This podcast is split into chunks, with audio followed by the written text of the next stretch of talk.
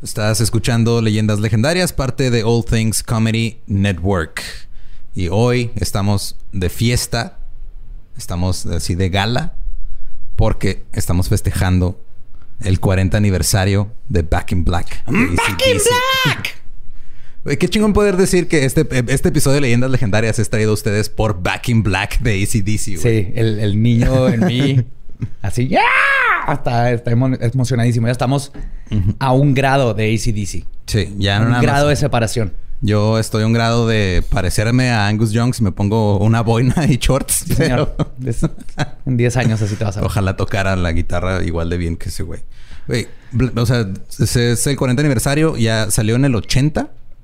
O sea, como un año antes de que... Un año antes de que este, naciera yo. Ajá. De hecho, estoy seguro que mis papás escucharon el álbum de Back in Black para concebirme. Por eso salí tan blacks. Metals. Fue una de las 50 millones de copias que han vendido. La compraron tus papás para hacerte a ti. Sí, señor. y es este... Se llama Back in Black porque, pues, digo, si no conocen ACDC, murió el primer vocalista, Bon Scott. Y luego llegó el otro vocalista y Angus dijo, ¿saben qué? Vamos a ponerle Back in Black en honor a Bon Scott. Y es una banda que tú sabes que viene directito del infierno porque para haber conseguido a dos vocalistas con el mismo rango de voz eso, eso es algo ya cosmológico. Y es este, es el primero que sacaron con Brian Johnson, que ya es acá el. Y luego cuando lo grabaron, lo grabaron en, las Bahamas. Eh, y hubo como un huracán. Entonces, así, por eso suena tan épico todo. Thor les agregó, les arregló ahí los. Bueno, fue una. Creo que no fue un huracán, fue nomás una tormenta tropical, pero la hicieron rockear de todos modos. Pues porque era un huracán y tocaron y la bajaron a una tormenta tropical. Era una fuerza de la naturaleza. Sí, señor. así dice Johnson. y es el, es el álbum de rock, obviamente, de los más, es el más vendido de rock. Obviamente porque está bien chingón. Sí. Entonces, estamos muy orgullosos de que este episodio de Lindas Legendarias sea traído a ustedes oh, por Sony Music y ACDC. sí, así que si no han escuchado ACDC, ahorita es el momento para introducirse a esto. Es perfecto para manejar, para bañarte, para lavar el carro para concebir a personitas metaleras del futuro, para cortar el pasto, lavarte los dientes, para lo que sea. Es épico. Pues muchas gracias a Sony Music y a ACDC personalmente. Gracias por patrocinar este episodio. y este, pues ya, no, no más. Este, que. Sí, no, no podemos decir nada mejor que. Sí, la neta, no, ya vamos, vámonos ya directo al episodio, güey. ¿Cuál, ¿Cuál sigue? ¿Es el 73? 73. Ok, los dejamos con el episodio 73 de Leyendas Legendarias.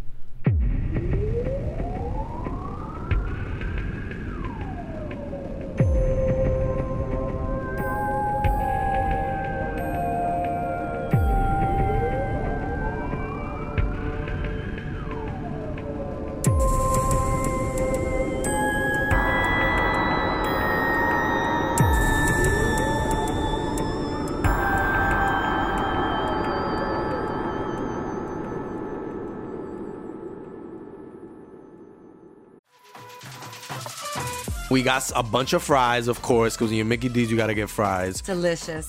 Frank wanted to stay and, and hang out in the McDonald's play place. Um, yeah, it was fun in there. Was, I was like, no, that's for kids, Frank. Then he got stuck you on can't... the slide, and we were like, Frank, we got to get back to set. we got back in time, guys. We got back in time. Oh, yeah. McDonald's. Everyone has an order. Go get yours today. Ooh, ooh.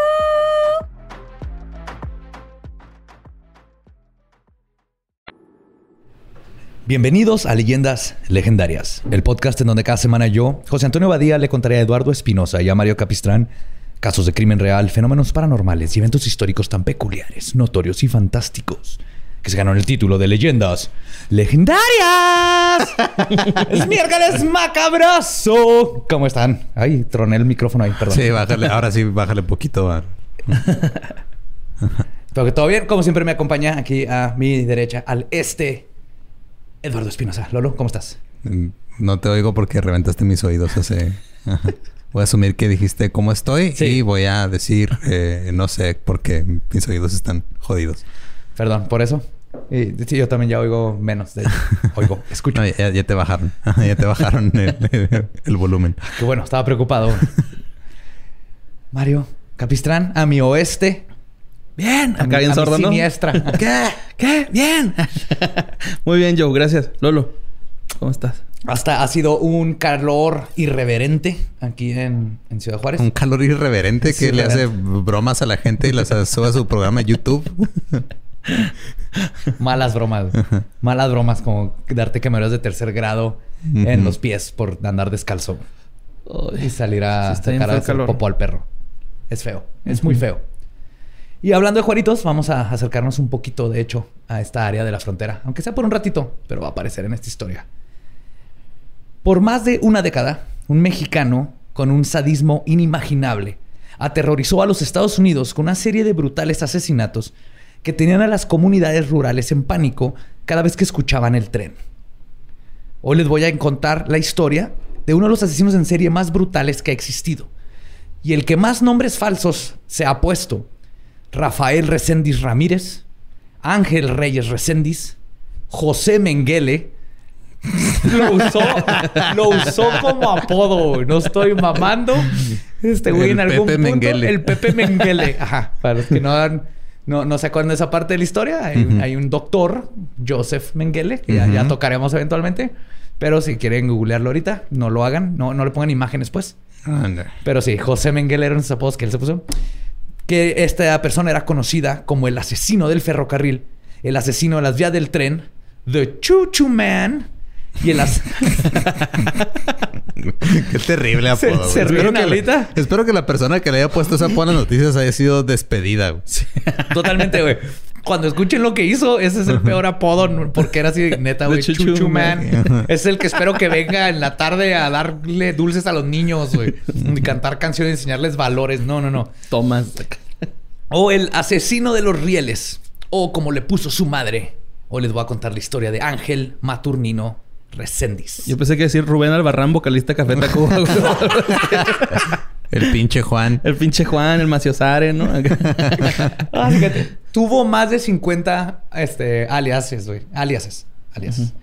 Este, que se ponía, porque ahorita vamos a ver por qué, porque su vida era de andar este, moviéndose por todos lados y con nombres falsos. Ok. Ángel Leonicio, no, Leoncio, perdón. Ángel Leoncio Maturnino Recendis Nació, según su acta de nacimiento encontrada por el FBI, el primero de agosto de 1960 en el pueblo de Izúcar de Matamoros, en el estado de Puebla, en México. Y se crió en la municipalidad de San Nicolás Tolentino, ubicado a una hora de Puebla. Su madre era Virginia Maturnino, quien no se casó con el papá y afirmaba con firmeza que Resendis se escribe con C y S y no con S y Z, como se escribe en cualquier otro lugar donde lo encuentras ahorita. Ok. Pero al parecer eso le importaba mucho, mucho más que lo que hizo su hijo, que ahorita vamos a aprender. Creo que lo último que quieres es que tu apellido se escriba bien después de que va a sobrevivir de la manera que va a sobrevivir. Mira, como una persona que a cada rato escriben mal su apellido, hasta ahorita estoy del lado de la mamá. Pero no es culpa que tú lo escribas, que lo escribió mal tu, ante, tu, ancestro. Espinosa es con Z. No, Espinosa es con S. Espinosa. Ya lo hemos discutido. Espinosa es con S. Cuando coño, llegaron coño, a Espinosa, que es con, Que es con Z, Espinosa. con un coño. Venimos de la antigua tierra y allá lo escribimos con Z. No, es que lo decían como si fuera Z y por eso lo... ¡Hostia! ¡Con Z! Pero no, yo estoy bien. Todo el mundo está mal. Maturnino pasó la mayoría de su infancia con familia cercana y no con la propia, después de que, según Virginia, un tío junto con otros pederastas de Puebla abusaron sexualmente de él, güey. What the fuck? No mames. Yeah, yeah, dude. Así de. un tío y otros. Y otros pederastas. Era como. Ah, Pinche reunión de pedazos. ¿Qué pedo, no, güey? A ver, él es, Jaimito el cartero. Eh, él es el lechero. Allá puedes ir a comprar tortillas. Y esos tres son los pederastas del pueblo. Bienvenidos a la sociedad de pederastas. Así, con los de Are You Afraid of the Dark? Ah, sí. Haciendo su sesión así, ¿no? Sí, no mames, que había así los pederastas del pueblo. En su juventud. Oye, ¿qué no pueblas donde hay un chingo de iglesias? a la verga. Déjame vuelvo a leer esa, esa, frase. Según Virginia, un tío junto con otros sacerdotes de Puebla abusaron. No estamos diciendo que todos los sacerdotes son pederastas. Es un chiste. Pero, hay estadísticas sesgadas ahí, no, todas las arañas son venenosas, pero no vas a agarrar cualquier araña, ¿verdad? Ajá. Sí. En su juventud se dedicó a vagar en las calles donde aprendió a robar e inhalar resistol. Habilidades esenciales. Era, era de otros tiempos. Este güey podría ser mi compa, güey. Hasta ahorita. Hasta ahorita. En una ocasión, varios jóvenes lo golpearon en una pelea callejera, causándole golpes tan severos que sangró de los oídos.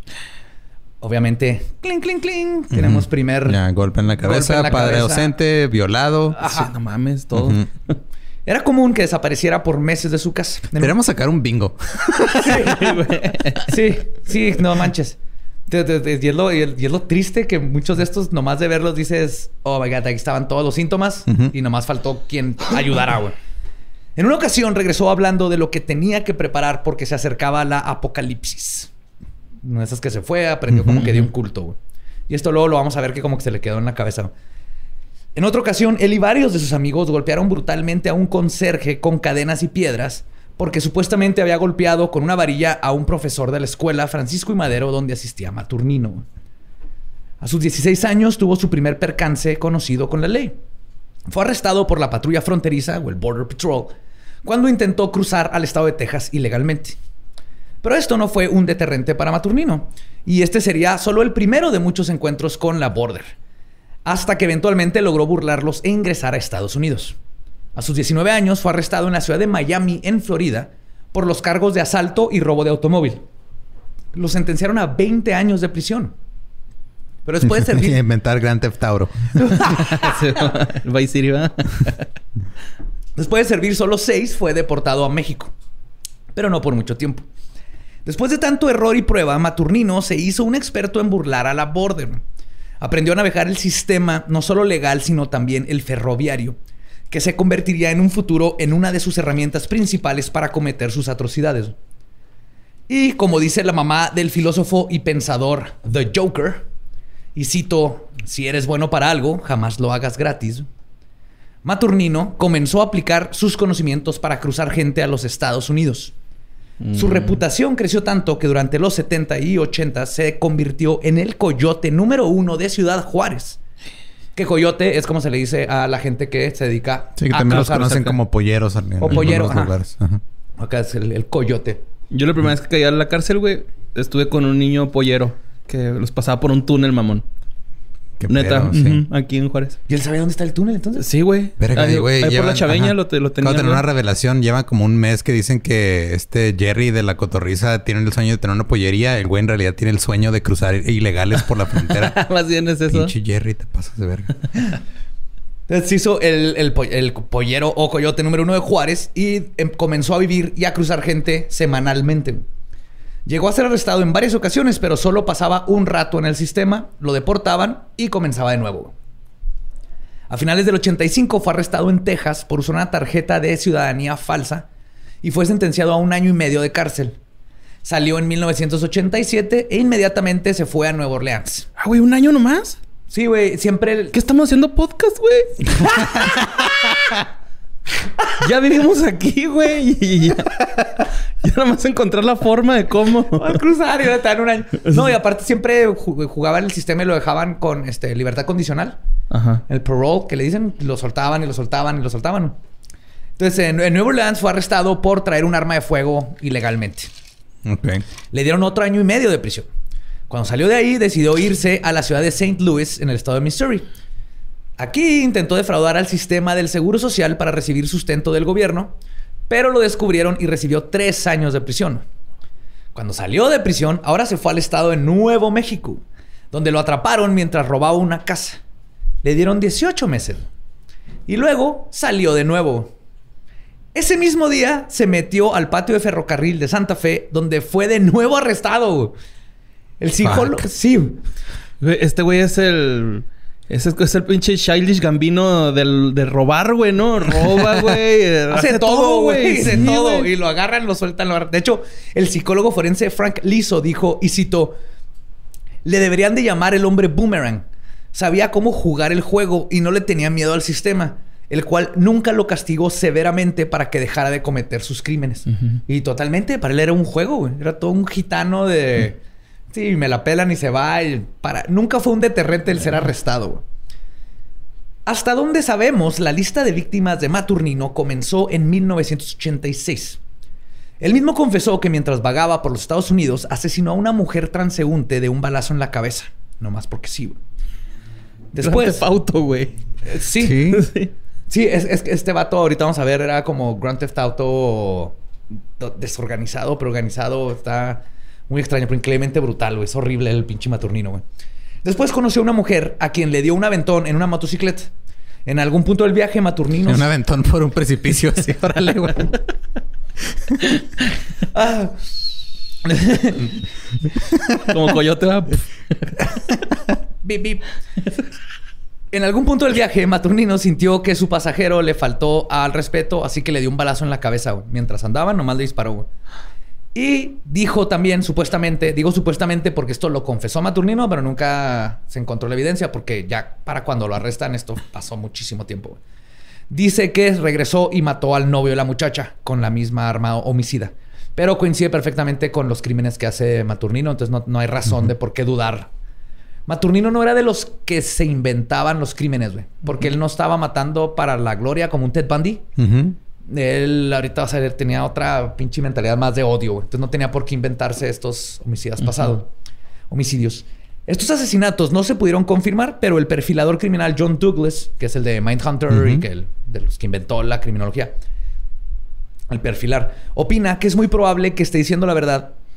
Y además postuló en su perfil de Maturnino que, y cito, Probablemente comenzó a matar a finales de sus 20. Probablemente gente como él. Hombres transeúntes. Estaba enojado con la población en general. Para él, los Estados Unidos representan el país rico del que siempre lo corren. Se veía como un odio bien cabrón que lo nomás lo sacaba con la furia, bien Grand Theft Auto. Estos sentimientos, aunados a el abuso que sufrió de niño, su adicción por el alcohol y drogas, fueron bajando sus inhibiciones y elevando su ira. Y como se sentía por encima de la ley, no había absolutamente ningún límite para lo que en un futuro se conocería como el asesino del ferrocarril. Cinco años después de estos asesinatos, Maturnino mató a Michael White por el simple hecho de ser homosexual, aporreándolo con un ladrillo. Pero estos asesinatos apenas era el periodo de aprendizaje de Maturnino. Verán, los asesinos en serie. Tomando notas, güey, así, con una libreta. Así, a ver, ¿qué pasa si le pego con ladrillo en la cara? Método científico. Ok, tres veces. ya se murió. Check. Pero casi sí pasa eso con asesinos en serie. No lo bueno, habrá alguno que lo haya apuntado, pero sí están practicando hasta que afinan perfectamente su técnica. Esos güeyes practicando cómo matar a alguien y yo practicando cómo marcar por una pizza y no cagarla, güey. ¿Te, pones nervioso? Yo puedo ir nervioso hablando por teléfono, güey. Es que años y años de haber trabajado en call centers, lo último que quiero hacer en mi vida es hablar por teléfono con quien sea, güey. Entonces ya, o sea, ya lo hice por mucho tiempo por necesidad. Ahorita ya no quiero hacerlo nunca. Entonces, cuando tengo que marcar un lugar es de, ok, ¿qué les tengo que decir? Ah, chingado. Soy yo, lo te empieza, se llama este trauma, ¿qué? Estrés postraumático. Estrés postraumático, es lo que tienes. Entonces yo, intento aprender de eso y esto intento aprender cómo matar gente más eficientemente. Sí. Verán, los asesinos en serie pasan por una serie de fases antes de llegar a su modus operandi. Si es que no los atrapan antes, obviamente. Y todo comienza con la fase de la fantasía. La fantasía es el elemento impulsor en la vida del asesino en serie y como resultado juega un papel integral en el asesinato en sí. Según el psicólogo Robert Ressler, que viene siendo Bill Tench en Mindhunter, ah, sé que les come, pero si están viendo Mindhunter, es el otro, Bill Tench. Entonces fueron Douglas y, y, Ressler son los que empezaron toda la criminología, el, más bien este, el, sacar el perfil de los asesinos en serie y acuñaron el término asesino en serie y todo esto.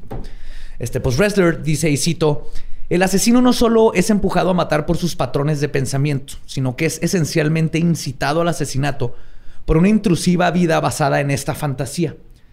Y al igual que en, su, que en la adicción, sus opiniones ambivalentes hacia los valores sociales los alientan a probar un comportamiento proscrito, en este caso de asesinato. Dentro del asesinato hay muchos reflejos de fantasía, incluso entre los asesinos en serie que tenían pocos o ningún plan consciente de hacerlo. Todavía hay una gran cantidad de evidencia en las estructuras de creencia para la fantasía inconsciente. En otras palabras, todos los sesiones en serie tienen, empieza una fantasía que empieza poco a poco. Así como tú digas, ah, quiero un hot pocket, quiero un hot pocket. Me con un hot pocket, pero necesito un microondas, tengo un microondas.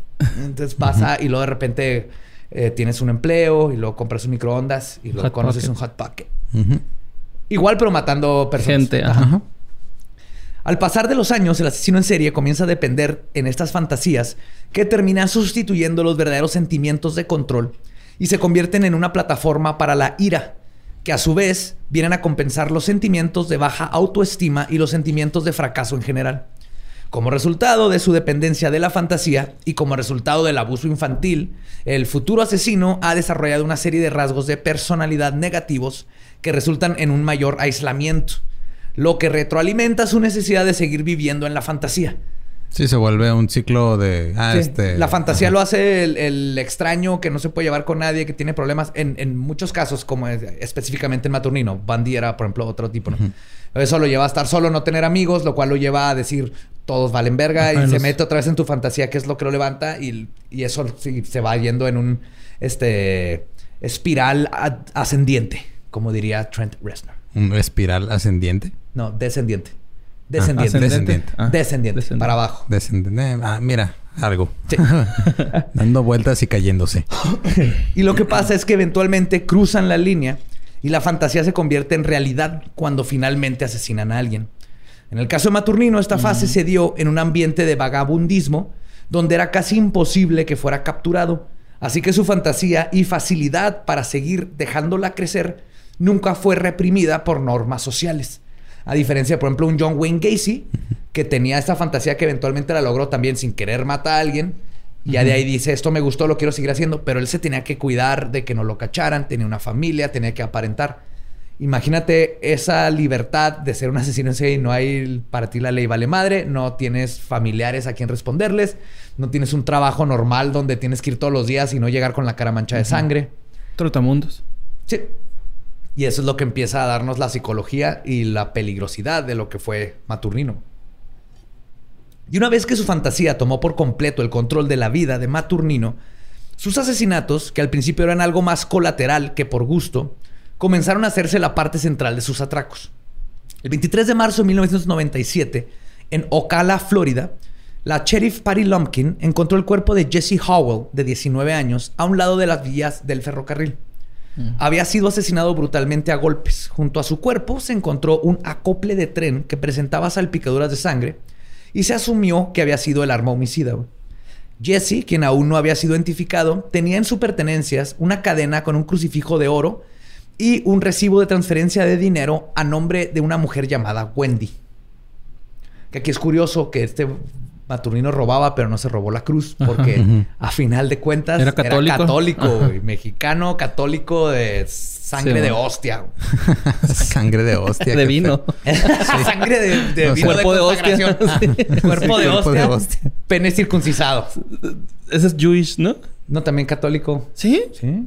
O sea, el- los hombres, en México hay muchos hombres circuncisados o como se conoce bien, eh, con mutilación genital. Ajá. Y es porque se llevaron esa tradición de los judíos a los católicos. Mm. La única razón por la que existen hombres circuncisados en México es porque esa transferencia de esa ¿cómo se llama? tradición judía. Va. No tiene, al menos que tengas un problema médico, no tienen por qué este te lo cortan con los dientecitos. Lo, lo fríen y te lo dan en un taco de tripa. No, lo hacen crema para la piel porque tiene un chorro de Ah, células ¿sí? madres. Ajá. Como feto. Ajá. Pues ese es el. es- estamos hablando mucho ya del prepucio, ¿verdad? Sí. te estamos perdiendo. Ajá, ajá. Digo, Pues en la o estación. sea, estás hablando del prepucio y la capucha y yo viendo el choronzón ahí atrás, güey. Derretido. En la estación de policía se percataron que había un reporte sobre una muchacha perdida de nombre Wendy Van Huben. Al indagar sobre esto, se dieron cuenta que Wendy era la novia de Jesse. Habían planeado casarse en secreto y los dos huyeron de su casa junto con otra pareja. Viajaron por tren hasta llegar a Ocala, Florida, donde se quedaron sin dinero y es cuando Wendy llamó a sus padres quienes le transfirieron 200 dólares para que regresara a casa en camión. Algo que nunca sucedió. Cuando llegaron a Ocala, Jesse bajó del tren mientras Wendy estaba dormida dentro. Fue en este punto cuando Maturnino lo vio y decidió que lo iba a matar. No más porque sí. Le sacó plática y caminaron juntos unos metros siguiendo las vías y de repente, sin previo aviso, lo golpeó con el acople hasta destrozarle la cabeza. Habiéndose enterado de que venía con su novia, Maturnino subió al tren, encontró a Wendy y de alguna manera lo convenció- la convenció de que lo acompañara afuera.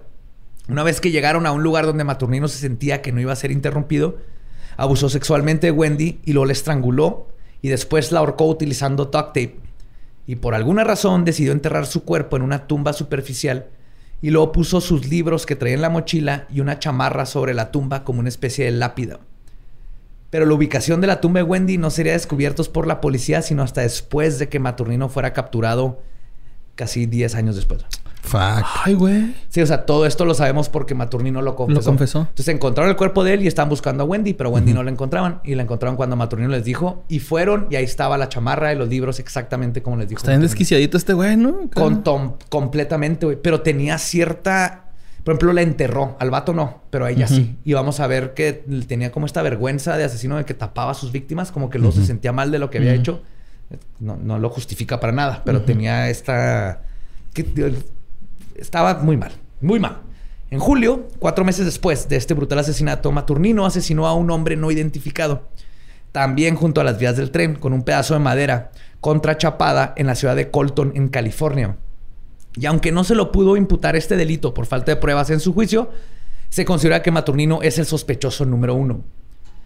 Al mes siguiente ya estaba en Lexington, Kentucky, a 3.400 kilómetros de distancia de California. El 29 de agosto de 1997, un estudiante de universidad de 20 años llamada Holly Dunn estaba en una fiesta con su novio de tres meses, Christopher Mayer, de 21 años. Decidieron salirse un rato de la reunión que estaba aburrida y comenzaron a caminar y platicar siguiendo las vías del tren que estaban aledañas. Se sentaron un rato a platicar y es cuando vieron a un hombre salir de atrás de una caja de electricidad. Los dos vieron que traía algún tipo de objeto punzante, un picayelo o un desarmador. Y es cuando dijeron, verga, nos van a saltar. Fuga. Sí, sí, clásico. Todos nos ha pasado ese momento. Crúzate la calle, crúzate la calle. Sí. Cuando llegó ellos, Maturnino les dijo, mire, podría estar asesinando, pero la verdad... no". Podría estar asesinando en este momento. No, cuando llegó Maturnino le, le dijeron que no traían efectivo, pero que traían una tarjeta de crédito y poner un cajero a sacar dinero.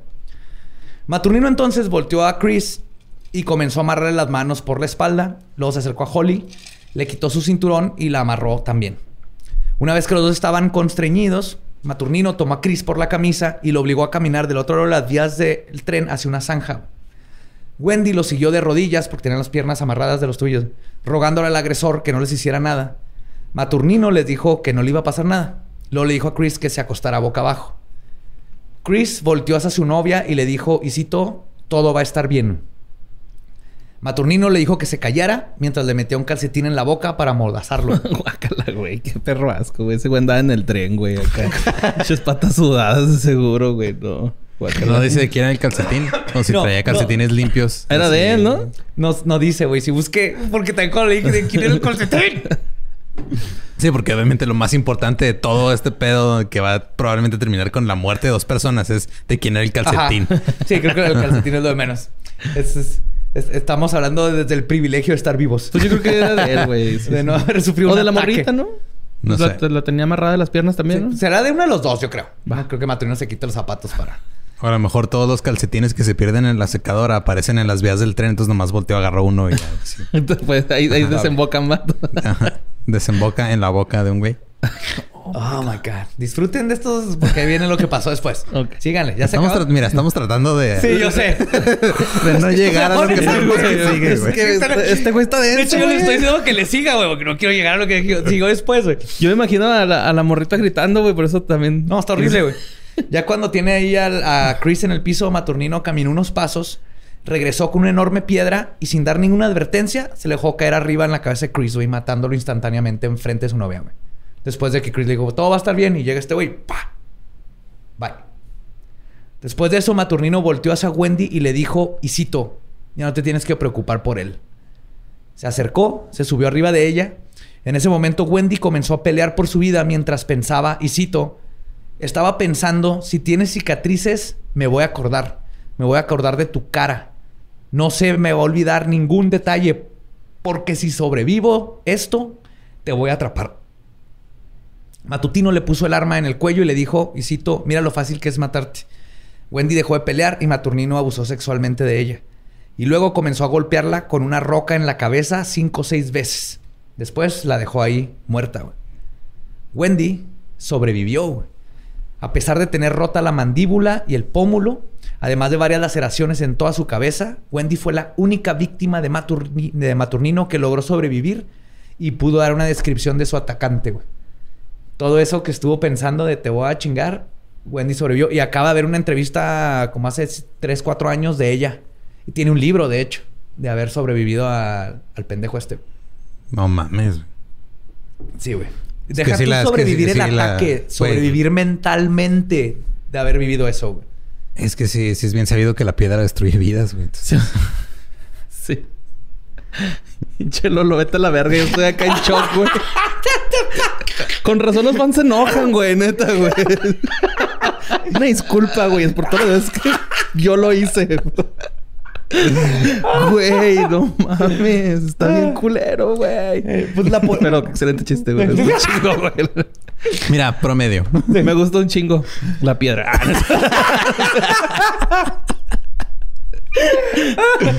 La policía tenía perdón, un retrato hablado, pero habían varios problemas. Uno era que Maturnino constantemente cambiaba su look. Se rapaba, se dejaba la barba, el bigote, o usaba o no gafas, cachuchas, todo. Se cambiaba bien cabrón. Sí, de repente andaba goth, de repente andaba como duque francés, de repente Era Raver. largo, de repente era Raver. Plur, buddy, plur. Eh, tira plurma, es un masajito, güey. ¿Quieres agua, güey? ¿Quieres- Una ¿Traes paleta. Traes traes...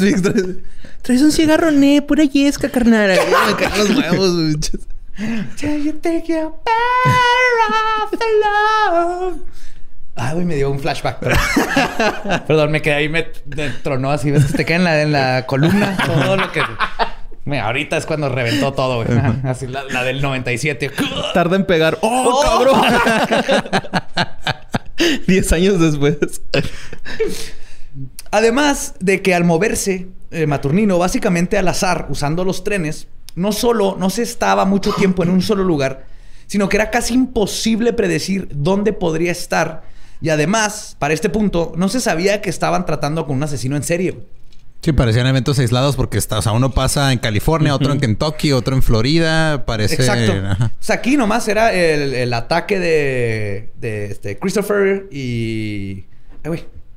Se fue el nombre. Y Wendy, perdón. Y eh, eso es lo que estaban investigando. No sabían que este vato andaba También por había todos sido lados. de otro, Ajá. ¿no?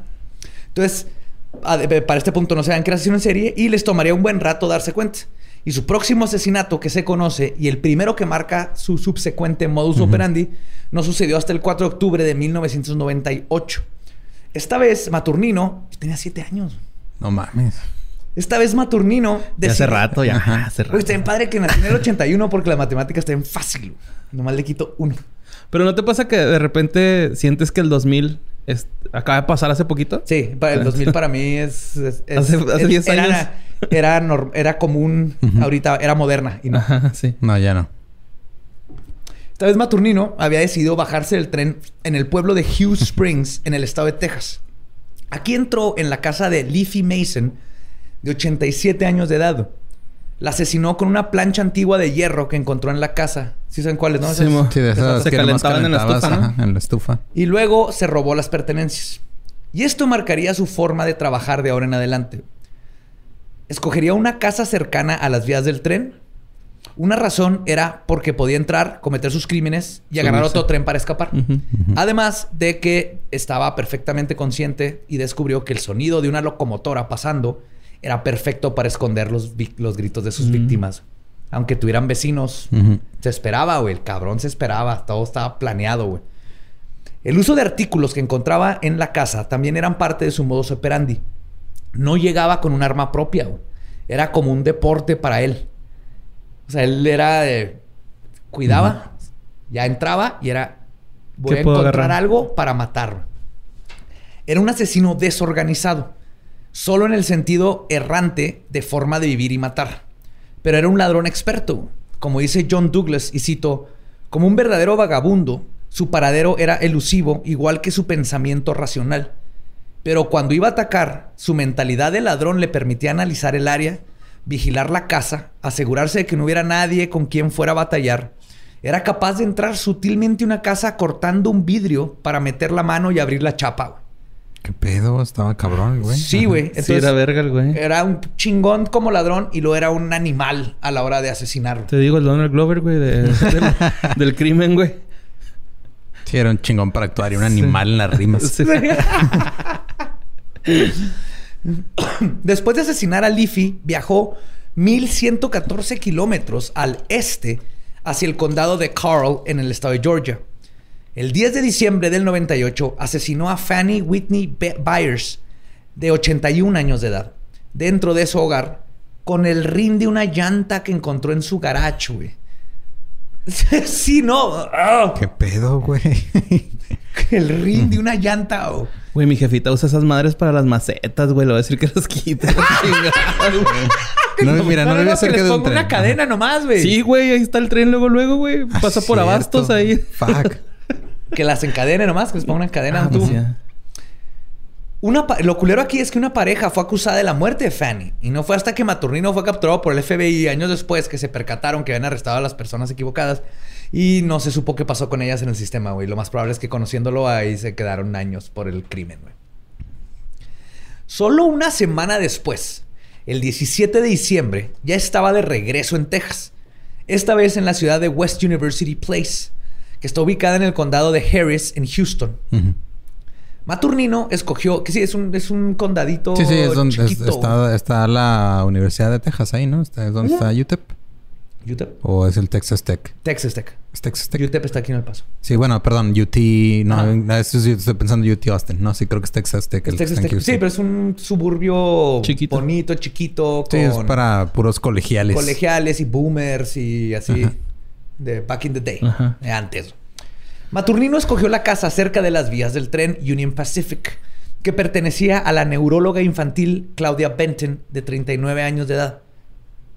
Maturnino entró a la casa de noche, tomó un candelabro de bronce de la mesa del comedor, subió al segundo piso donde encontró a Claudia durmiendo, la amenazó, abusó sexualmente de ella y luego usó el candelabro para destrozarle la cabeza. Por alguna razón, este crimen fue de los más brutales y sádicos que cometió. Después de golpearla, la apuñaló en la espalda con un cuchillo en repetidas ocasiones que agarró de la misma cocina de la casa. Y los, los forenses dijeron, o sea, lo- la mató, la hizo, o sea, la mató con el, Con el candelabro. Ah, ok.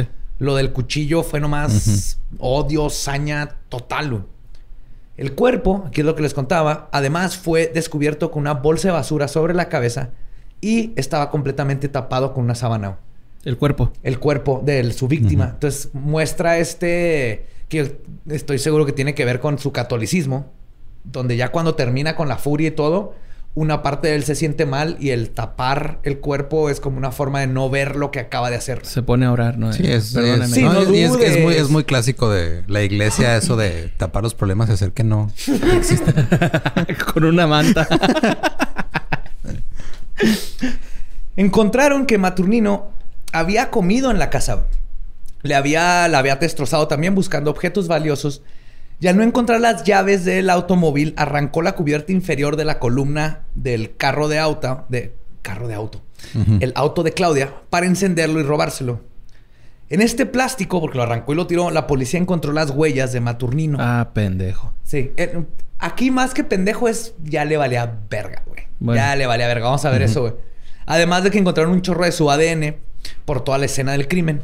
Y descubrieron, gracias a esto, que tenía una orden de arresto por robo. Pero no por asesinatos, no por nada, güey. Nomás había una orden de esto. ujú. Entonces ahí ya dijeron, ah, ya sabemos quién es. Pero todavía no lo conectaban con todo lo dem- el otro desmadre. Ajá. Nada más es exclusivamente. ¿no? Es exclusivamente y este ya supieron quién es, eh, lo cual coincidía con el dibujo de esta chava, pero todavía no daban con el dibujo de Wendy. De Wendy. Ajá. La Jeep Cherokee fue encontrada en San Antonio, Texas, donde encontraron más huellas digitales, pero Maturnino ya no estaba en la ciudad y aún no lo conectaban con todo lo demás. Eso cambió cuando el 2 de mayo de 1999, Maturnino había llegado al pueblo de Weimar, ahí mismo en el estado de Texas.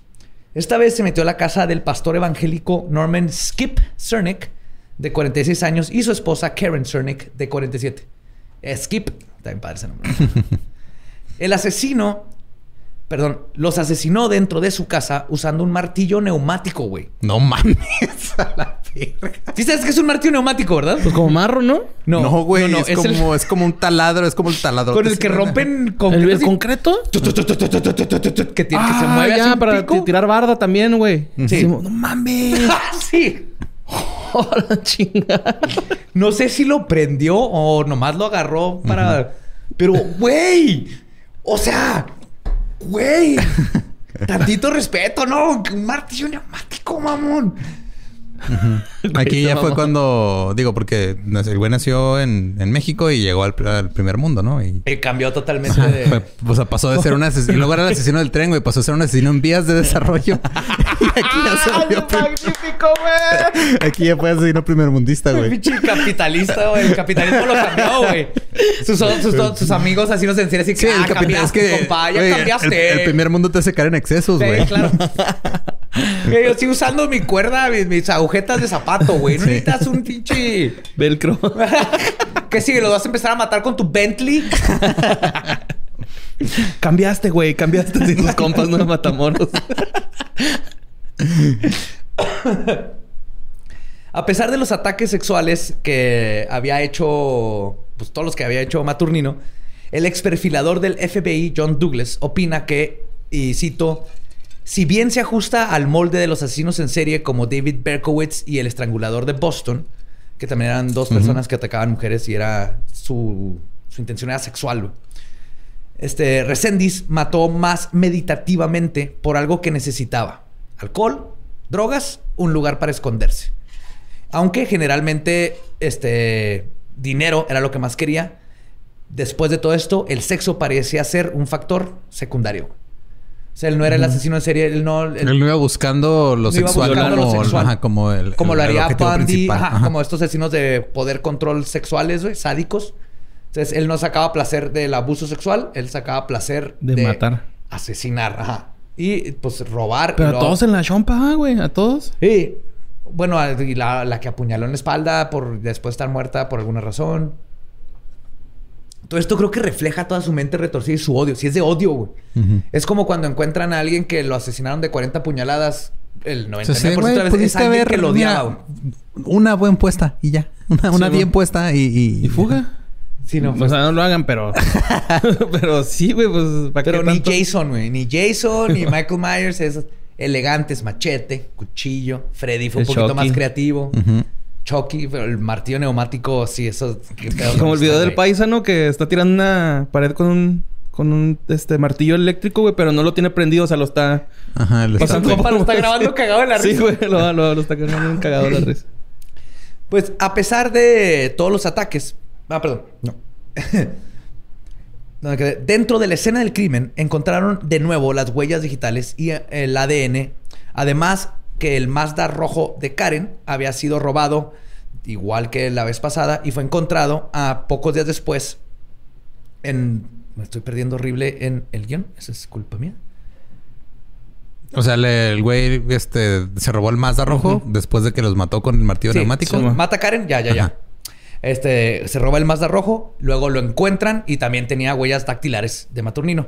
Lo que hizo posible que al fin lo conectaran con el asesinato de Claudia Benton. Ok. ¿Ok? Aquí ya es la primera vez donde dicen Es en este dos estados diferentes tenemos a un mismo güey que hizo estas cosas. Las similitudes y el cierto ritualismo dentro de los crímenes le confirmó al FBI que estaban posiblemente tratando con un asesino en serio. También conectaron el hecho de que las casas estaban cerca De, del lo- ferrocarril. de los trenes. De las vías. Lo que le indicó que sería casi imposible capturar a un asesino serial que se mueve de maneras impredecibles, no tiene hogar y puede cometer un crimen en, el en un estado y al día siguiente estar en otro. ¿Cómo atrapas eso? Es Está cabrón. Imposible, güey, ¿sí? Además, Maturnino se aprovechó de que aún no existía un sistema coordinado de datos criminales por computadora. Entonces son los 99. güey Ajá. Lo que le ayudó a evadir captura en varias ocasiones. Por ejemplo, justo después de los asesinatos de Sirnik, la Border arrestó a Maturnino intentando cruzar la frontera de Juárez El Paso. Pero al buscar sus huellas en el sistema, solo le aparecieron sus arrestos pasados por cruzar ilegalmente. Y lo deportaron de regreso a México.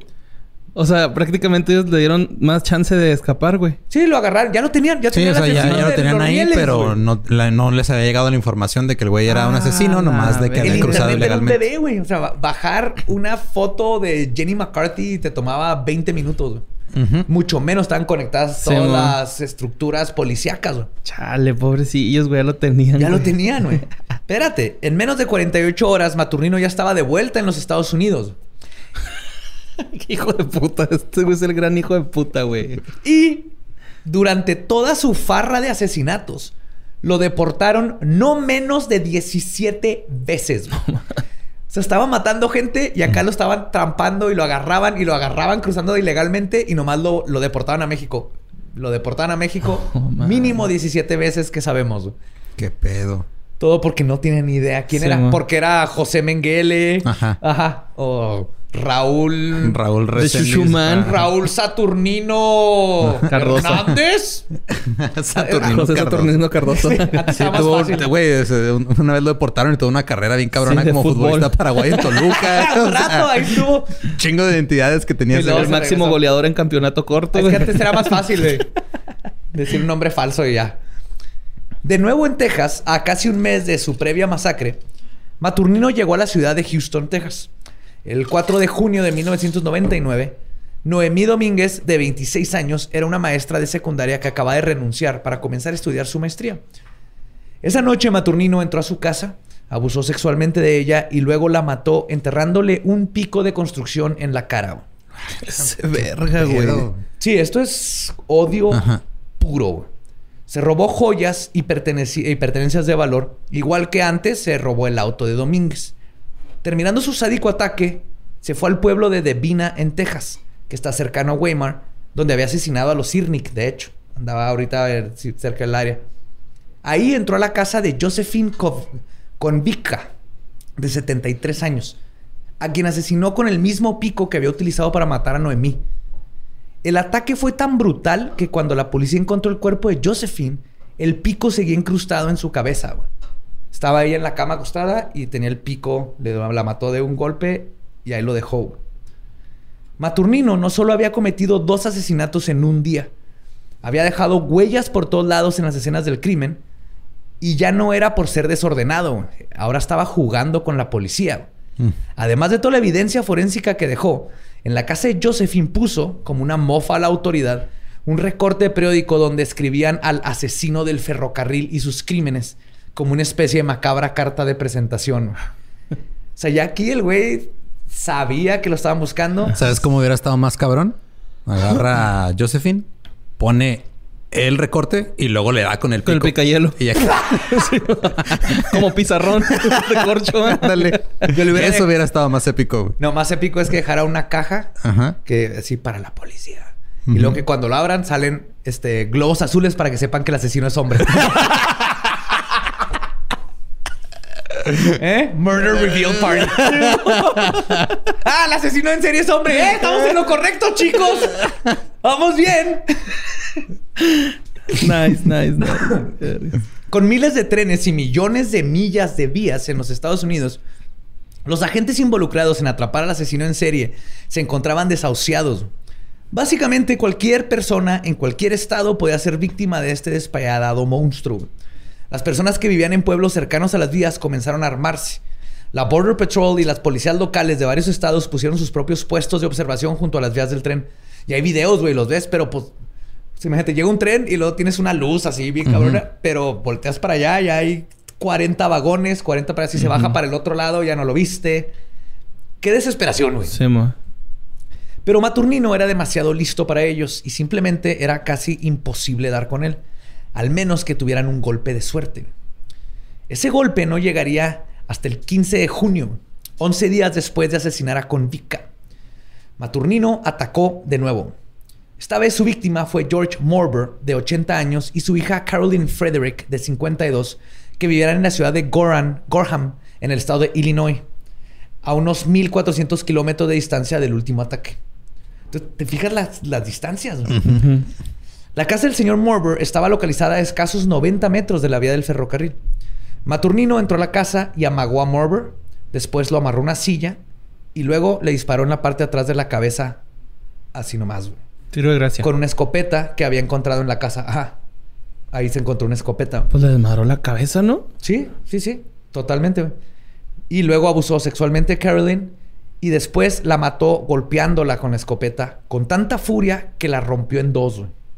El arma. No, a mames. Carolyn. Sí. ¿A cachazos, güey? A cachazos y rompió la cacha, cacho, el cacho. El la, mango, La ¿no? chocha. pues La sí le rompió la chocha, güey. La parte de madera del. Pero eso fue antes de... Puta madre, güey. ¿Estás bien? Sí, güey. O sea, el cacho, la cacha, la cacha. Verga, güey. De nuevo dejó sus huellas digitales y una gran cantidad de material genético.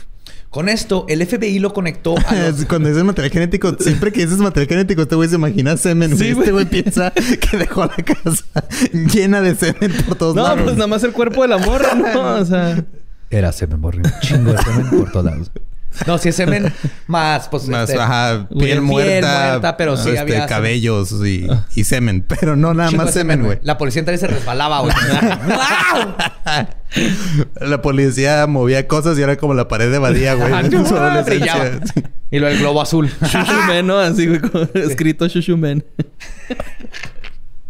Un trenecito así. Cantando un mito, güey. Y el humito eran manchitas. Chuchu. Ay, güey. Chuchu man. ¿Vieron mis globitos azules? Chuchu. No sé por qué siempre que me lo imagino en el tren va cantando Y no me digan pobre por ir viajando así. Siempre, güey, siempre. Con sus globitos azules, güey. Tren al sur. Así, güey. Curiosamente los prisioneros, ¿no? Los Sí. prisioneros.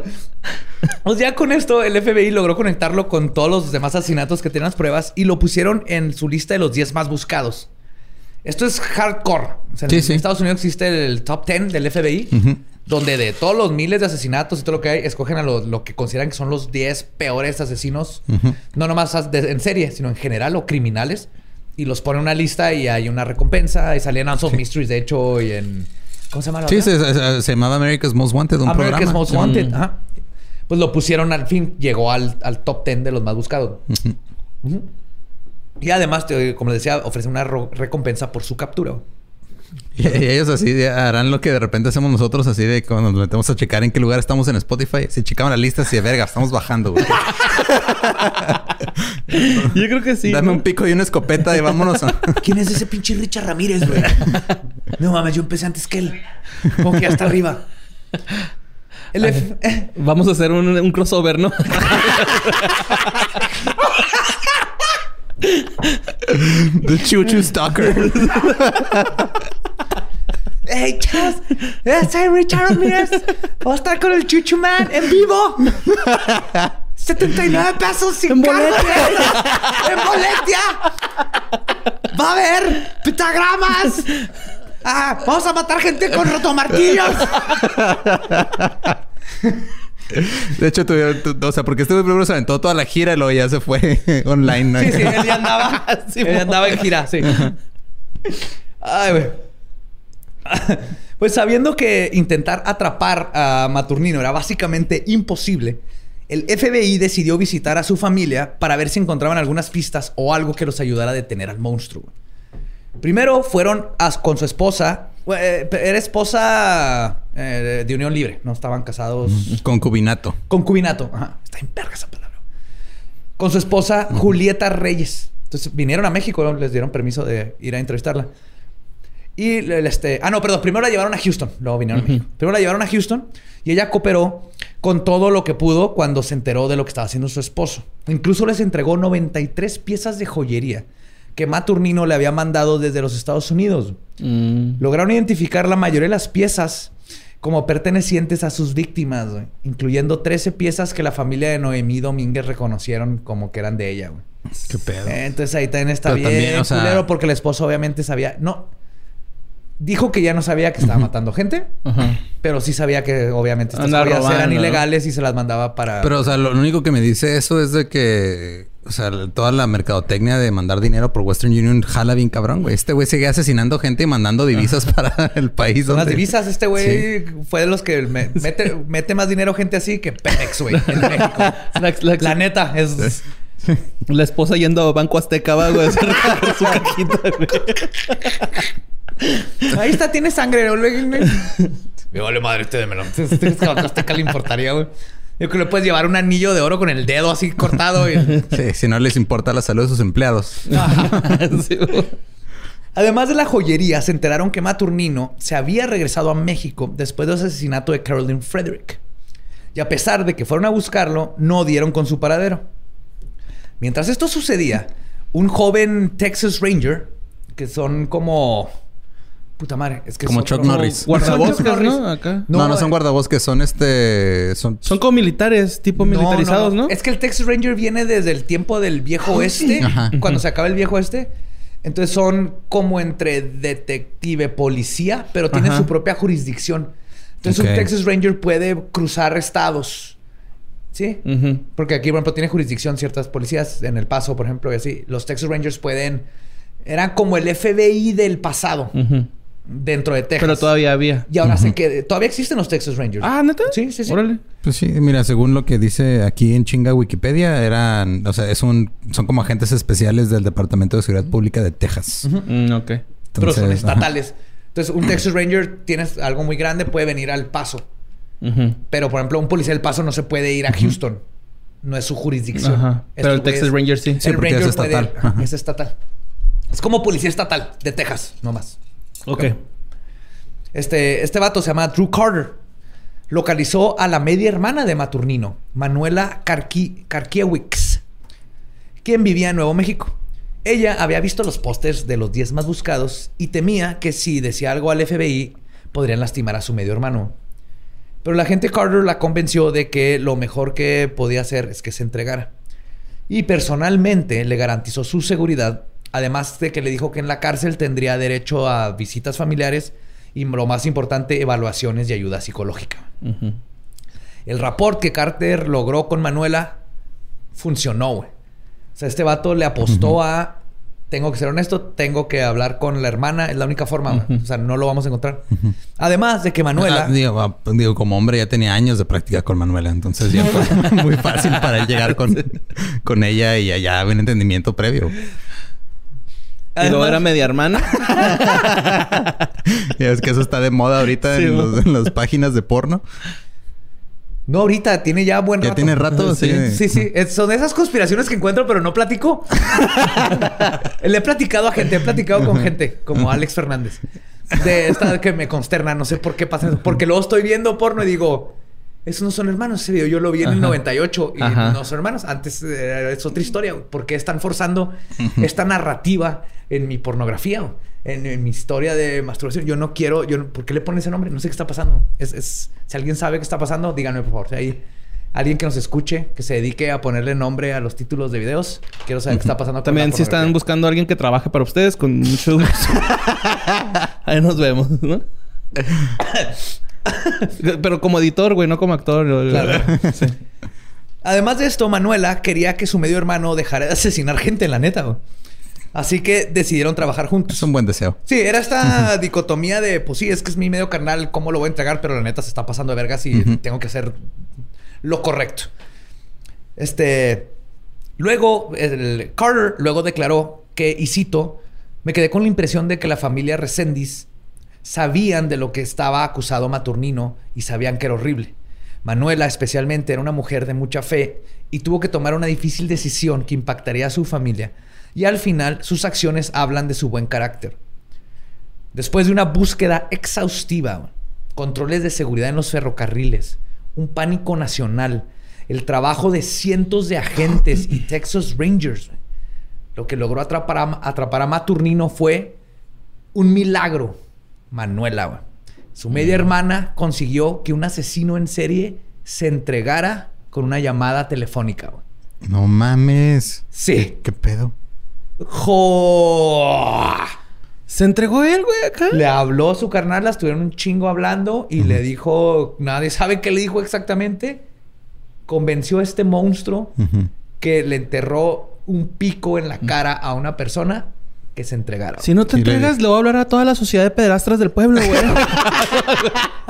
El güey en chinga, sí, sí, sí, vámonos, vámonos.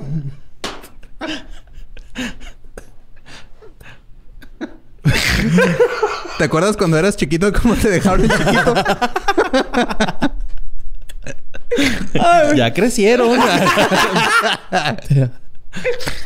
El 12 de julio de 1999, Manuela, un sacerdote, y el Texas Ranger Drew Carter caminaron por el puente internacional Paso del Norte del lado del Paso, Texas. ¿Sí? Yo tenía... Aquí andaba, güey, el culero, güey. Sí, güey. Digamos eso. Yo tenía... Ya estaba en prepa. Me estaba graduando de prepa, güey. Y aquí andaba el puto Maturnino en Juárez, Morra estaba en primaria apenas. Y yo ni cuenta, güey. Yo estaba en En primaria. primaria, güey. Estaba en la secundaria. Por el lado de Ciudad Juárez, Maturnino, con sus jeans sucios, botas enlodadas y su cara en blanco sin expresiones, con ojos de tiburón, caminó hacia la frontera entre los dos países. Todos se vieron en la línea divisoria. El agente y el asesino en serie se vieron cara a cara. Carter al fin vio en persona a quien estaba cazando. Era un hombre de 1,60 que pesaba 86 kilos. Que fuera de esa cara que sin sentimientos, güey, parecía inofensivo. Pero tenía, y cito, los brazos amarradísimos como cuerdas. güey. Maturnino lo vio a los ojos a Carter, extendió la mano y los dos se saludaron como caballeros. Así, no- no- sin ninguna palabra. Maturnino le dio la mano y los 13 años de terror y dolor que había infligido este asesino de los rieles llegó a su fin. güey. Así de surreal. ¿Qué pedo? Aquí en Juárez. Se vieron ahí arriba. O donde sea, se casa capaz hasta nos topamos, güey, por ahí algún día, güey. Yo, yo iba a, a, a Whataburger o un McDonald's y ni cuenta que están arrestando. Haciendo fila ahí en el puente, güey, ¿no? Nos topamos. Así, ay, mira, esta gente se pone a saludarse aquí a medio puente, nomás hacen que uno se tarde más cruzando, pinche. Eh, Mira, están arrestando a alguien ahí. Pinches de- migras. ay. Sí, pinches migras. ¿Ya lo van a arrestaron, de deportar? Seguro nomás está limpiando un parabrisas y ya lo agarraron, Sí. pinche migra. No mames, güey. ¿Eh? O sea, aquí anduvo el güey, comía burritos, Sí. de colita de pavo, Pues menudazo, la güey. gente. De seguro andaba ahí en la chaveña y... De seguro fue a pistear ahí a los bares de la Juárez, güey. Sí. y a esa edad yo también andaba en esos lugares. Carter le puso las esposas y Maturnino acompañó al Texas Ranger, al sacerdote y su media hermana. Me di cuenta que esto parecía un chiste hasta ahorita. Sí, sí, un sacerdote un asesino en serie y un Texas Ranger. se cruzan la frontera. ¿Cómo se llamó el cuento? El sacerdote y su hermana este, regresaron a los Estados Unidos. Sus abogados defensores sabían que lo único que podía aminorar su sentencia era si era encontrado inimputable por razones de insanidad. Pero después de ser examinado por varios psicólogos, decidieron que Maturnino se encontraba bien de sus facultades mentales. que, que además creo que es algo... Cuando tienes a gente como este güey, un monstruo de este calibre, y en general en los asesinos en serio, pero una parte de la gente de la sociedad quiere que- te digan que está loco porque no puedes Si no puedes procesar así del hecho lo- de que lo, lo haga conscientemente y que sepa alguien exactamente pueda hacer este haciendo. tipo Ajá. de igual que con los pederastas y esta gente güey es así que están, están enfermos tiene que haber algo Hay O los niños los provocaron, ¿no? Encuentran una forma ¿Te de acuerdas de ese? Cuentan Sí. una forma súper pendeja de fue querer un obispo no Sí que... eh, Ay, es que los niños ahora usan chorcitos Fue- así. Güey, no mames, cabrón. Han sido, han sido varios que han dicho ese tipo Sí. de cosas. Pues también Se pobre el maturnino, ¿quién le manda a usar chorchitos de niño, güey? si no hubieras usado chorchitos y no hubiera provocado esos, esos pederastas, igual no hubiera pasado nada de esto. Sí sí es culpa de Maturnino Sí. güey. Se- se Porque les- hay siempre que que- echarle la culpa a la víctima. la víctima es la culpable sí especialmente cuando no se puede defender Sí. cuando es menor de edad cuando sí sí sí claro güey ese es el el mundo en el que vivimos De seguro él hizo que su papá se fuera, güey, de casa. güey. De seguro. y su papá le regaló un tren un tren bebé Ves que él, él lo- ya cuando creció su tren y por eso los amaba Quería hacer este... Todos los días regaba el tren, le daba de comer. le das le- aceite y crece no ¿Cómo se dicen los capitanes de tren? Los que manejan el tren. ¿Maquinistas? Ah, quería ser maquinista el Maquinistas. güey, ¿no? Acá. don capitán maquinista Un capitán maquinista. Durante su juicio, Maturnino hablaba con frases y acertijos bíblicos. Dijo que era judío y que era mitad ángel, mitad humano. ok. Ok. A pesar de los exámenes psicológicos, la defensa insistió que los crímenes de Maturnino eran a causa de su golpe en la cabeza, abuso de drogas y su historia familiar de problemas mentales que nadie sabía dónde sacaron. Intentaron convencer al jurado que, y cito, Maturnino cree que puede crear terremotos e inundaciones y que Dios le dijo que matara a sus víctimas porque eran malvadas. Clásico. La, la defensa, defensa, tiene que defender. La defensa va a defender. A veces se pasan de verga y, sacan a gente que no deberían de defender de esa manera. Pero lo bueno aquí es que nadie se creyó una sola palabra de todo esto. La fiscalía argumentó que, y cito, este hombre vivía de robarle cosas a sus víctimas, luego mandarlas a México para que su esposa las vendiera, y para entretenimiento asesinaba a las personas que vivían en esa casa, güey. que era básicamente lo que hacía este güey. Maturnino tenía toda su vida burlando el sistema y sabía perfectamente qué decir y hacer para salirse con la suya que él, obviamente, él, sabiendo todo lo que hizo, claro que estaba haciéndose pasar como el loco, inventando que ve cosas. y- Pero, por fin, la justicia lo alcanzó. El jurado tomó solo una hora y 45 minutos en encontrarlo culpable. Y el juez le dio la sentencia de muerte por inyección letal. Sí. Y, y el güey caminando. Qué difícil se me hace mantener. Va así quitando el top 10, güey, ese güey. Sin saber. Ey, ¿te imaginas un Big Brother de asesinos en Sí, serie, güey. güey? está chido un Big Big Brother. VIP. Jordi, tienes que dar 8 puntos y el güey. El güey contando mal. Ay, güey. Cuando Maturnino escuchó su sentencia, dijo, y cito, no creo en la muerte. Yo sé que el cuerpo se va a podrir, pero yo como persona soy eterno. Voy a vivir para siempre. Eso dijo. Qué culeras Pues- palabras. Sí. También se enojó con Carter y la familia de Resendiz se enojó con Carter cuando le dieron la pena de muerte. Porque Carter dijo que pues lo iban a cuidar y todo. Pero Carter les dijo así de que, güey, eso es el juez. Ajá. Todo lo, lo que yo dije se los dimos, pero la sentencia. Pero al mismo tiempo dices, ¿What the fuck? Pues no que lo iban a ayudar. Ay. Ajá. no, no es cierto. Dice esto Maturnino. Y alguien más que quería que Maturnino viviera para siempre, o por lo menos por un buen tiempo, era el gobierno de México, quienes inmediatamente intervinieron y comenzaron una campaña para que, lo, este, que no ejecutaran al asesinado del ferrocarril. Mm. Eso me suena, güey, ¿eh? Eh, ese vato es mexicano, ¿no? Como chingados. Oye, oye, Que lo maten gente, acá. Que lo maten en la cárcel como se hace acá en México. Que lo Que maten. acá no hay seguridad, acá Que no, lo chavos. suiciden. Nada, ya van a dar uniforme, le damos, sí, ahí lo cuelgan o algo. Ay, no. Pues George Benton, el esposo de Claudia Benton, criticó al gobierno mexicano por interferir en querer salvar a alguien que, y cito, eh, Benton decía, parecía un hombre, caminaba como un hombre, pero lo que vivía dentro de esa piel no era un ser humano.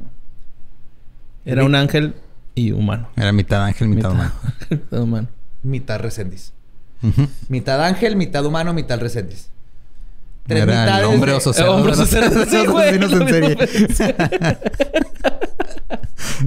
Perdónanos, güey. Pide perdón por ti, yo no me voy a disculpar. Perdóname, güey. Nada que disculparte, Borra.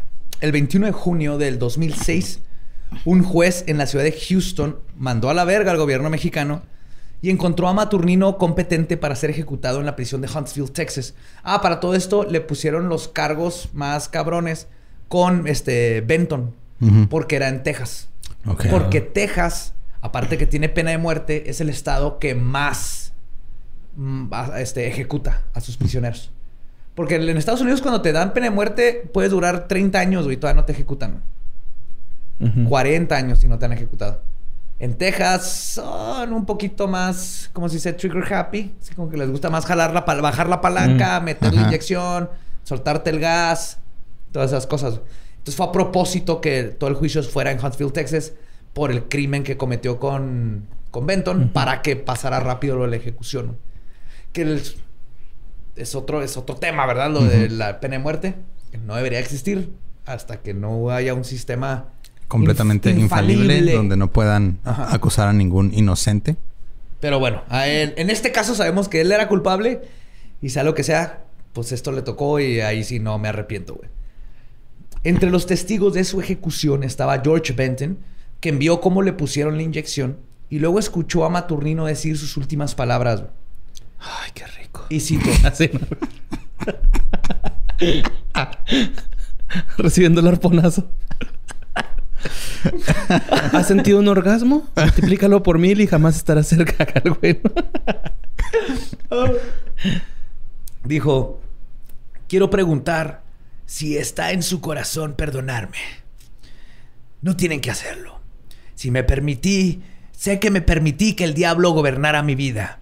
Solo les pido que me perdonen y le pidan al Señor que me perdone por permitir que el diablo me engañara. Doy gracias a Dios por tener paciencia en mí. No merezco causarles dolor. No se merecen esto. Merezco lo que estoy recibiendo. Y hijo de puta saliéndose o sea, con el puto ajá. diablo, güey. No, aparte de eso, es, este, en el último momento querer quitarse toda la responsabilidad de todo lo que hizo. No, Claro. no, no fui ¿Es muy católico? No Sí. nomás quitarse. no nomás quitarte la responsabilidad. el último redimirte minuto. tú solo. Ajá. Es que eso está bien vergas, güey. Así, sí, maté a estas 15 personas. Fue culpa del diablo y Dios me va a perdonar. ¡Uh! ¡Ah, nos vemos! ¡Chida! ¡Bájale a la palanca! Lo veo en el cielo. ¿eh? Nos vemos en el cielo. ¿What? Ajá. Nos vemos en el cielo, güey. Que- Pero técnicamente, según las leyes, Resendiz se arrepintió ahí, Resendiz está en el cielo. Entonces, todos los que se van a ir al cielo se van a topar a este güey allá. Eh, nosotros vamos a estar abajo con David Bowie y Freddie Mercury pisteando. Hay barra libre en el infierno. Ah, ah, ah, ah. Y siempre están tocando Do you think you're better off alone? Sí, algo, algo malo tenía que ver en el infierno. Inhalando DJ. azufre. Inhalando azufre. Uh, uh, uh. Plur. Y Resendiz fue declarado muerto a las 8.05 pm el 27 de junio del 2006. 2006, no hace mucho. Hace 14 años. 14 años. Y antes Ay, de... güey, hace 14 años. Y ahí, obviamente, muchos de ustedes estuvieron pensando, güey, aquí estuvo Resendiz en Juárez, justo en el tiempo de cuando sucedió todo lo de las muertas de Juárez. Ujú. Y sí se le, sí se empezó a investigar un poco, no por la policía, obviamente, Ujú. pero, gente, pero la verdad, no veo imposible que haya pasado. Busqué, no encontré. Tendría que ir a la hemeroteca y o algu- del- al- de Juárez. alguno, ¿no? A lo Pero mejor. es- su modus operandi no coincide con Sí, justo es lo que estaba pensando. O sea, no, no era. Violación era. No, no, o sea, lo que voy es de que no era, no era cerca de las vías del tren, no era, o sea, el, el modo superandi Él este no movía de- los cuerpos. La, la- Ajá. la- Los dejaba las ahí. víctimas tapaba. las llevaban al lugar. Sí. Él se metía a casas, mataba y se Y iba. se iba. Ajá, él no se llevaba los No cuerpos ni los Pero ni a lo mejor se echó uno aquí en Juárez, ¿no? Es De- lo que te digo, te tendría que ir, porque en Google no encontré, por- con el Diario Juárez, El Norte, todos estos periódicos de aquí locales, tendría que ir ahí a ver si hay algún caso donde alguien se metió en esos tiempos a la casa y mató a alguien. Pero curiosamente, en- nadie en México ha reportado de Resendiz. Entonces, no sé, una de dos, o es México y no reportaron casos No, es que, güey, es, es un clásico caso de un, un hombre mexicano que se quiere ir a trabajar al extranjero, güey. Ajá, Sí, sí. nomás trabajaba allá. Sí, exactamente. como La- buen mexa. Sí. Pero eh, también decías que el güey se resentía mucho de que lo sacaran del país, güey, ¿no? O sea, no de Estados Unidos, que lo, que lo regresaran, él- eso lo resentía, entonces a lo mejor nada más mataba a gabachos, güey, ¿no? Sí, es algo que tiene sentido. El, el sacaba, no nomás a, a huevo que aquí en México mató gente nomás por matar, casi como mató. No era un asesino en serie como así que planeara, dijera, ah, hoy tengo que volver a matar. Si, el- si, si necesitaba matar a alguien nomás porque sí o porque lo le caía mal o que sea, Resendiz es el tipo de persona que lo haría.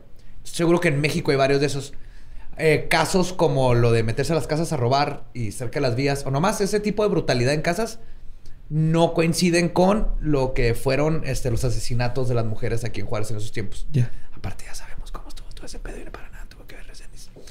En- Pero dentro de ese tema, Resendiz tal vez sí mató a alguien aquí en Juárez, en, en todo México, porque pues si Ujú. va hasta, hasta Puebla, A Matamoros.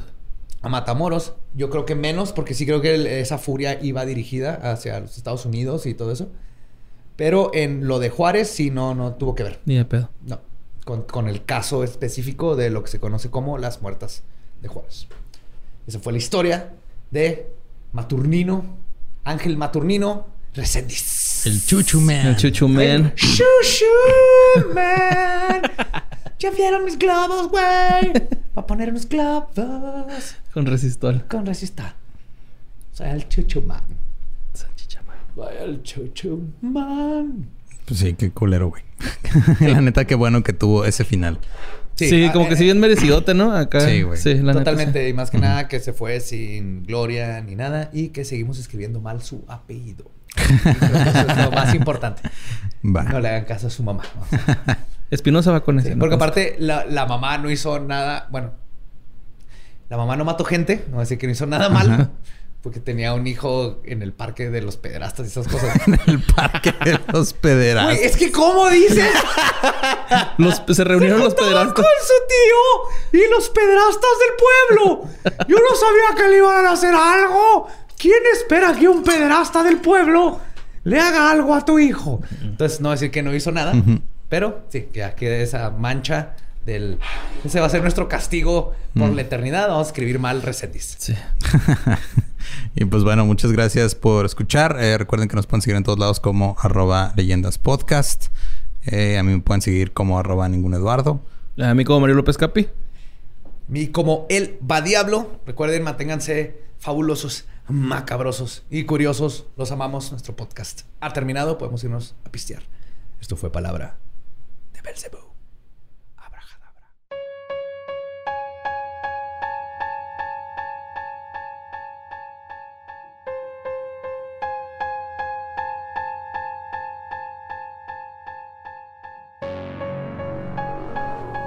Y ese fue Ángel Maturino Reséndez, que dije mal su nombre durante todo. Eran Maturino, Matu- no Maturnino. Maturino. Ajá. Y yo sabía que le iba a regar desde que decidí decirle Maturino y no Ángel, nomás para chingarlo a él y me chingando a mí mismo. Mi cerebro hizo un plic. Le dio ahí un este. ¿Cómo se llaman esas cosas? Como ¿Un glitch? Un glitch mental y cambió a Maturnino. Ajá. Es Maturino. Maturino. Ok, no, pues una, una disculpa a ese culero que se llama de otra Sí, forma. que, que cambié el nombre, él se lo cambió 50 veces. No ¿qué creo que se vaya a ofender, No. güey. Sí, güey. No, no es como que le va a importar mucho. Ah, en fin. Este, niña perro. ¡Niña perra! Niña perro. ¿Niña perra? Esteriliza a tus hijos. Programa, Niña perro. programa de, de esterilización para tu niña perro. Niña perro. Gobierno municipal de... ¿de ¿Dónde sales? ¿Dónde Tamaulipas. pasó? De Tamaulipas.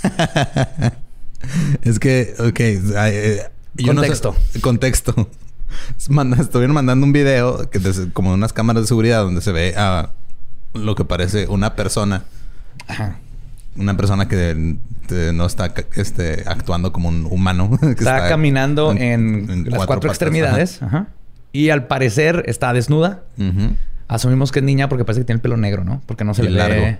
Y el largo, ajá. Ajá. Pero no se, no se le ve la cara ni nada. Entonces, estamos asumiendo muchas cosas. Acá Sí. era la estética Sí, canina. como desde Primero perro- estamos asumiendo que este eh, Es el video es real. Sí.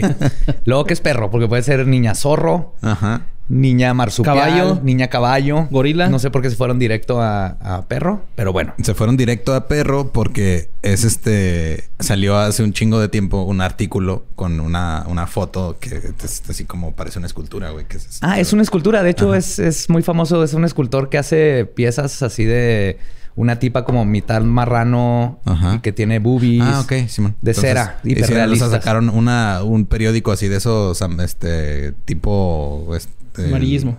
De Sí. amarillista. como tipo alarma y esas Ajá. madres. No me acuerdo cómo se llamaba. Sacaron... En, eh, hace... En el 2009 sacaron esa foto y... Como dijeron, si fuera. Que era la niña con cuerpo de perro y que su mamá la tenía encerrada en su casa y no la dejaba salir. Entonces ahora yo creo que le dejaron abierta la puerta y salió a... No, pues que deja salir, lo tienes que salir con la bolsa. Imagínate agarrar la popó de la niña perro para que no te multen. Abrió poquito la reja y se salió en chinga. la niña perro. Como allá a nosotros se nos salió Maggie. No mames. Sí, y luego volvimos a salir y ahí estaba afuera. queriendo entrar. Me encanta, está bien, güey. Y no se me escapó, pero me dio un pequeño ataque al corazón. Pero así, este... O sea... Hay notas periodísticas sobre el video. Es, es lo más ridículo que he visto. O sea, te ponen acá toda la historia de... A través de redes sociales se viralizó el video de lo que parece ser una mujer corriendo a toda velocidad en las calles de Tamaulipas, apoyada en sus Yo cuatro diría trotando. Por lo que fue A toda velocidad, güey. Eso es trotar, ¿no? Como los caballos, van Ajá. El hecho generó temor entre la población, quien aseguró que este sería su regreso después de 11 años. Su regreso de una foto fake que Sí, nunca pasó. Es- Ajá, su regreso de este alguien tomó una foto de una escultura y la quiso hacer pasar Es por la niña Mereidos, ¿no? Porque- Medeiros. ¿Sí se llama así, no? La de Rec. Niña Medeiros. Algo así, ¿no? La- Sí, creo que sí. Sí. La de que es, es, este, ¿cómo? O sea, ¿has visto al, al actor, ese actor, esa actriz? Que actor. es, un actor así súper tipo alto, así súper largo, bien, bien raro, güey. Bien. Peter. Como un Peter Languila. Ándale, algo así. Actor galardonado, Peter Languila. Peter... Hay que hacer una gira de Peter Languila con la niña perro, güey. De chico el pórtico. Ese nombre así, la niña perro. dice, sí, en el video captado por cámaras de seguridad de una vivienda de la colonia Ampliación Unidad Nacional, se aprecia una mujer correr una notable velocidad apoyada en las cuatro extremidades, tal y como lo hacen los perros. O sea, siguen repitiendo el mismo párrafo. Es un, es un artículo de cuatro párrafos, dos dicen lo mismo. Pero no, entiendo por qué la gente, o sea, por qué piensan los medios que es, algo de lo que pueden hacer un artículo. O sea, nada más es por el... Se hizo viral y tenemos que colgarnos de este pedo. Porque me encanta que es lo que siempre hacen. Nadie está tratando de desacreditarlo o verlo objetivamente. Se siguen basando en esta madre que era fake. Es la misma niña que se escapó de la mamá que ni sabemos que existe. Todo está basado en absolutamente nada. A lo mejor es la hija del güey este que salían exponiendo infieles, que salía corriendo también como, como gorila, ¿no? Ah, en fin, este... A ver, lo que sabemos por un hecho es si hay una persona ah, caminando en cuatro patas. Sí. Se grabó, eso no, no, es, no es fake. Ajá. Dos, eh, es una persona normal, porque si la ves, sus proporciones son pues, normales. Sí, o sea, nomás estás. Yo, yo siento que fue una pinche broma que hicieron y ya. A eso iba yo. Uno de dos. Nomás hay dos, dos posibilidades después de lo obvio. Es una persona haciendo eso y es real. Y eso de que como tiene las extremidades normales, no es un criptido, no es un canino. El punto es de que una de dos, o es alguien nomás haciendo la mamada. Como se acuerdan el que parecía un elfo, que también creo que es un niño con calzones en la cabeza. Sí. sí. en una, era eso es. y también se hizo viral del duende, que parecía como un Dobby. duende y nomás el güey era, un niño caminando así. Raro, con calzones en la cabeza. Entonces, o lo hizo por eso, o Tal vez si es una persona que le, o le gusta correr así o tiene algún problema mental y corre así desnudo por la cara, por la calle, pero no tiene nada de canino, ni de hombre lobo, ni de por qué ser noticia. Eso es lo más impresionante. Y también recuerden que si van a regalar una niña perro de Navidad, güey, pues va a crecer, no la abandonen de esa forma. Es que se les olvida, ¿verdad? La gente, güey. Adopten, no compren, por favor. lo da todo chiquito se te que lo crece. Lo ya, ya, no, ya no es adorable. Ya, sí, ya, dejas que ande corriendo ahí por la calle en Tamaulipas. Que dar, este, croquetas de sabritas y de tibón. su cervecita. Sale caro al final de cuentas. Entonces piénsalo bien antes de. Y pues ya nomás. Este, queremos hablar de la niña perro porque niña perro. Es, demasiado absurdo. Nomás les queremos este, un saludo hasta allá. Los que están cerca de, del epicentro de esto, eh, todo va a estar bien. No sí, no se preocupen. Todo, todo va a estar bien. Y adopten, adopten niñas, pero no las compren. Sí. Ah, bueno, pues nos, nos escuchamos la siguiente semana. Bye.